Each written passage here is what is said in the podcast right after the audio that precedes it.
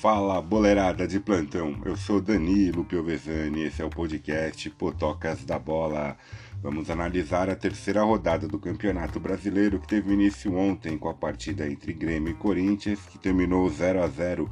O Grêmio jogou bem melhor, o sistema defensivo do Corinthians é bem forte, o Cássio pegou muito. No final do jogo, o VAR deu um pênalti pro Grêmio, que Diego Souza desperdiçou chutando para fora e a partida acabou 0 a 0. O outro jogo da noite de ontem foi Curitiba 0, Flamengo 1.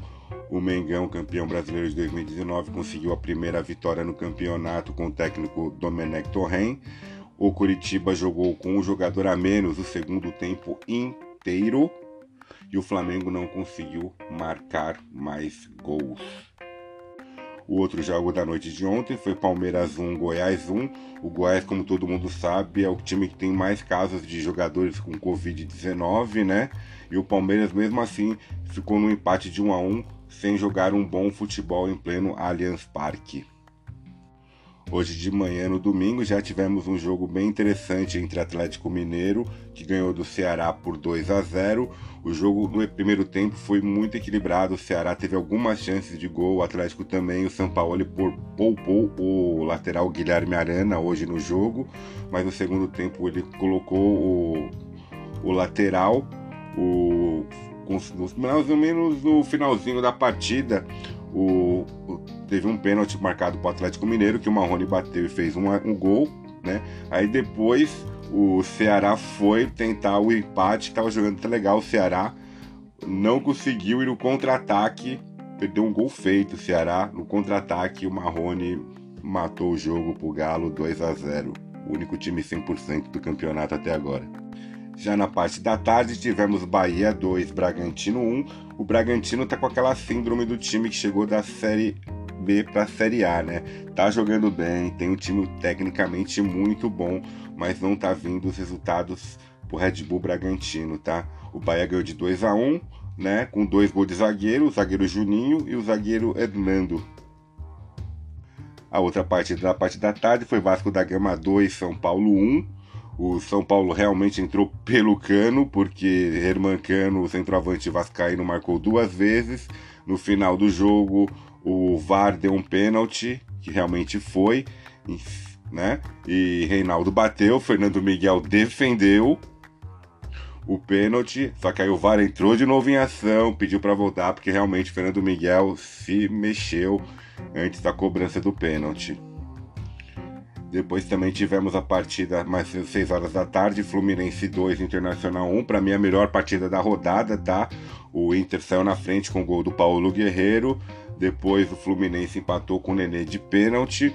No segundo tempo, o Fluminense chegou até fazer 2 a 1 só que o VAR anulou o gol porque deu mão do jogador do Fluminense, né? E logo na sequência, o VAR também entrou de novo em ação e deu um pênalti, realmente também que foi, em cima do Fluminense. Nenê bateu e fez 2 a 1 para o Flu. Hoje às 7 da noite também tivemos Atlético de Goiás 1, Esporte 1 todo mundo estava pensando que o Atlético de Goiás ia atropelar o esporte pela goleada que eles aplicaram no Flamengo, né? Mas o jogo foi bem fraco, não teve muitas chances para cada lado. O Atlético, o Atlético Goianiense também perdeu um jogador expulso, né?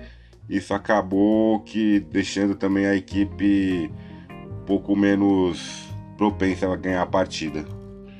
Tivemos também no mesmo horário Fortaleza 0, Botafogo 0. Acho que foi um dos piores jogos da rodada esse também.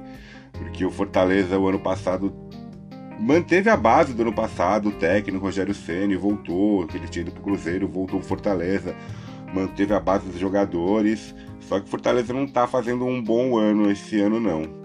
E o Botafogo contratou o Honda, né, o japonês lá, tem o Bruno Nazário, mas o jogo foi muito fraco e terminou realmente em 0 a 0 Para fechar a rodada, a gente teve a, teve a partida também entre Santos e Atlético do Paraná, vitória do Alvinegro da Vila Belmiro por 3 a 1 né? É, com os gols de Marinho, Soteudo, Felipe Jonathan, o Peixe, né? E também tivemos algumas notícias tristes hoje eu queria não gostaria de falar disso, né? Gosto de falar de futebol mais, mas a gente tem que passar isso também para vocês. É o técnico Dorival Júnior do Atlético do Paraná é, postou para Covid-19 positivo e o técnico também do Odair Hellman do Fluminense também é, deu positivo para ele para Covid-19. É, aparentemente eles estão bem, estão em casa, né?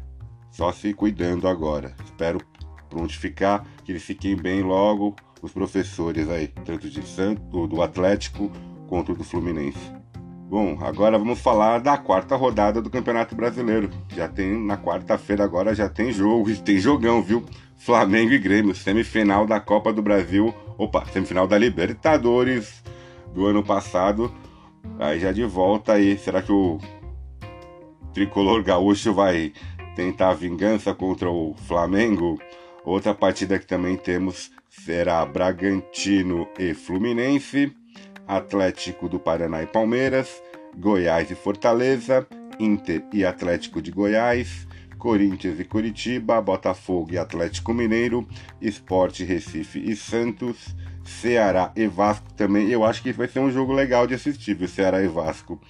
O Ceará tá jogando muito bem nos jogos que eu vi de Ceará esse ano. É...